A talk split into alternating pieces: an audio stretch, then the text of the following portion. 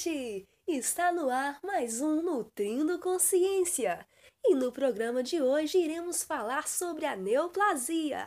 E ninguém melhor para esclarecer sobre esse assunto do que elas, as nutricionistas Laura, Angélica, Beatriz, Ariane e Larissa. Sejam muito bem-vindas.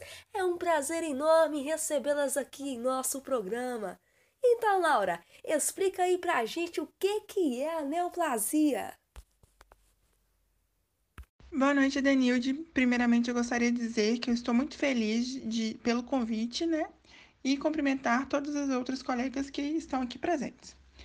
Então, de acordo com o Instituto Nacional de Câncer, o INCA, neoplasia é um tumor que ocorre pelo crescimento anormal do número de células.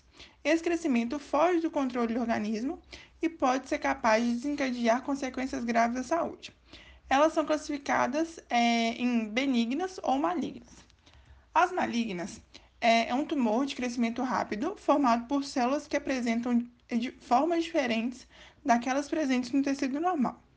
Esse tumor tem poucos limites definidos e é capaz de invadir tecidos vizinhos, podendo assim provocar a metástase. É, já o tumor benigno é, é um tumor que apresenta crescimento lento e organizado e que é formado por células semelhantes àquelas presentes no tecido normal.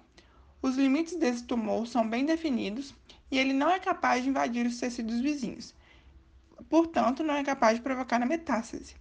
Entretanto, é, apesar disso, é importante destacar que esses tumores, né, os benignos, podem crescer de maneira exagerada e comprimir estrutura próxima. São exemplos de tumores benignos, benignos o lipoma, que é um tumor que apresenta origem no tecido adiposo, e o mioma, que é um tumor que apresenta origem no tecido muscular. Muito obrigado, Laura. Angélica, explica pra gente a importância da alimentação na prevenção do câncer. Olá, primeiramente eu gostaria muito de agradecer pelo convite. É, eu estou muito feliz em poder participar desse quadro, né, com essa equipe fera e esse tema que aborda um assunto tão importante. O câncer, ele é uma doença multifatorial, ou seja, é, é difícil a gente descobrir exatamente qual o seu agente causador. Mas a gente pode perceber que o nosso estilo de vida, ele pode contribuir fortemente para a redução da gente desenvolver algum tipo de câncer, né, ao longo da vida.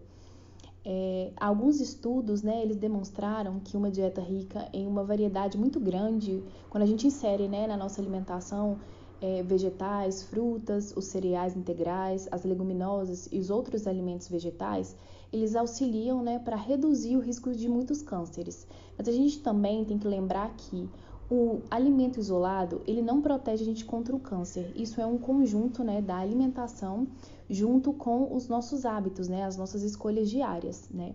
E de acordo com o Instituto Americano de Pesquisa sobre o Câncer, né, em estudos laboratoriais, muitos minerais, as vitaminas e fitoquímicos, elas demonstraram efeitos anti-câncer. Então a gente pode colocar uma gama de alimentos que podem auxiliar né, na prevenção. E podendo citar como exemplo, a gente pode falar sobre o brócolis, sobre a castanha do Pará, a uva, o tomate, o alho, o gengibre e a cúrcuma. Tem muitos outros alimentos que a gente pode inserir no nosso dia a dia para poder auxiliar né, a combater o câncer. Mas a gente tem que lembrar de ter um estilo de vida saudável, de poder manter tudo isso para ter uma qualidade de vida.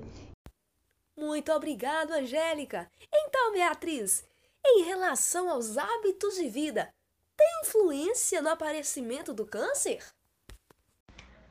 Boa noite, Edenilde. Boa noite, pessoal de casa. Então, como a minha amiga Angélica acabou de falar, do mesmo jeito que a alimentação influencia ali na doença, as modificações dos fatores ambientais ou dos hábitos de vida também podem influenciar positivamente ali no surgimento e no crescimento do tumor. É, Muitos dos casos hoje em dia, eles estão intimamente ligados aos hábitos de vida. Então, já está mais que comprovado que a gente pode sim prevenir é, o câncer através da melhora desses hábitos. Então, a gente pode citar o tabagismo ali como um principal fator de risco, alimentação inadequada, uma alimentação rica em gorduras, ricas em fast foods, ricas em açúcares, é, o consumo de bebidas alcoólicas, mesmo que sejam em doses pequenas, o sedentarismo, uma maior exposição ao sol, um estresse, até mesmo a vida sexual do indivíduo. Então, assim, é, isso só nos leva a pensar que a gente precisa estar cada vez mais atento à prevenção do câncer, né? Muito obrigado, Beatriz. Ariane, fala pra gente agora alguns tipos de cânceres presentes na atualidade. Boa noite, Adenilde. É um prazer estar aqui com todas vocês. Obrigada pelo convite para a gente falar desse assunto que é tão importante. As neoplasias, os cânceres, né, vêm sendo estudados aí há muitos anos por diversos pesquisadores e foram descobertos vários tipos, determinados pelos locais que eles acometem. De acordo com o INCA, o Instituto Nacional do Câncer, a estimativa mais recente, feita em 2018, aponta que ocorreram no mundo 18 milhões de novos casos de câncer, sendo desses casos 9,6 milhões de óbitos.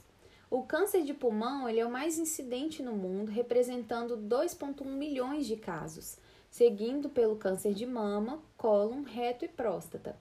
A incidência nos homens ela representa 53% destes novos casos e nas mulheres com 47% de casos. Os tipos de câncer mais frequentes nos homens foram câncer de pulmão, próstata, cólon, reto, estômago e fígado. E nas mulheres, a maioria das incidências foram câncer de mama, cólon, reto, pulmão e colo do útero. Muito obrigado, Ariane.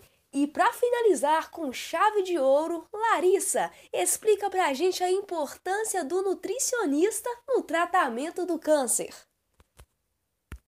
Boa noite, é um prazer estar aqui hoje. Muito obrigado pelo convite, Adenilde, ainda mais com essas nutris maravilhosas, né?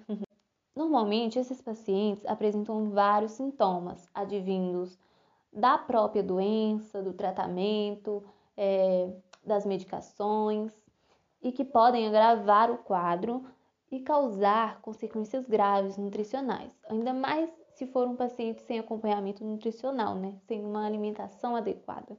E é aí que o nutricionista entra.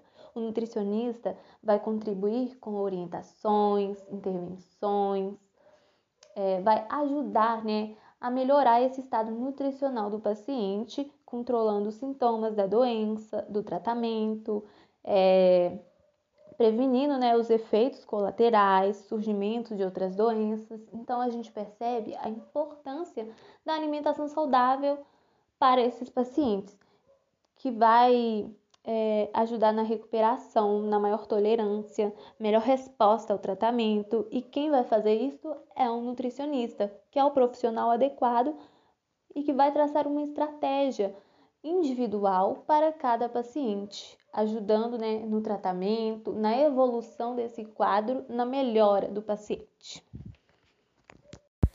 Muito obrigado, Larissa! Então é isso, pessoal. O programa de hoje está chegando ao fim. E mais uma vez gostaria de agradecer a todas vocês por terem aceitado meu convite e por terem esclarecido aí para o pessoal de casa um pouco mais sobre a neoplasia, porque nutrir consciência é a nossa especialidade. Boa noite a todos e até o próximo programa.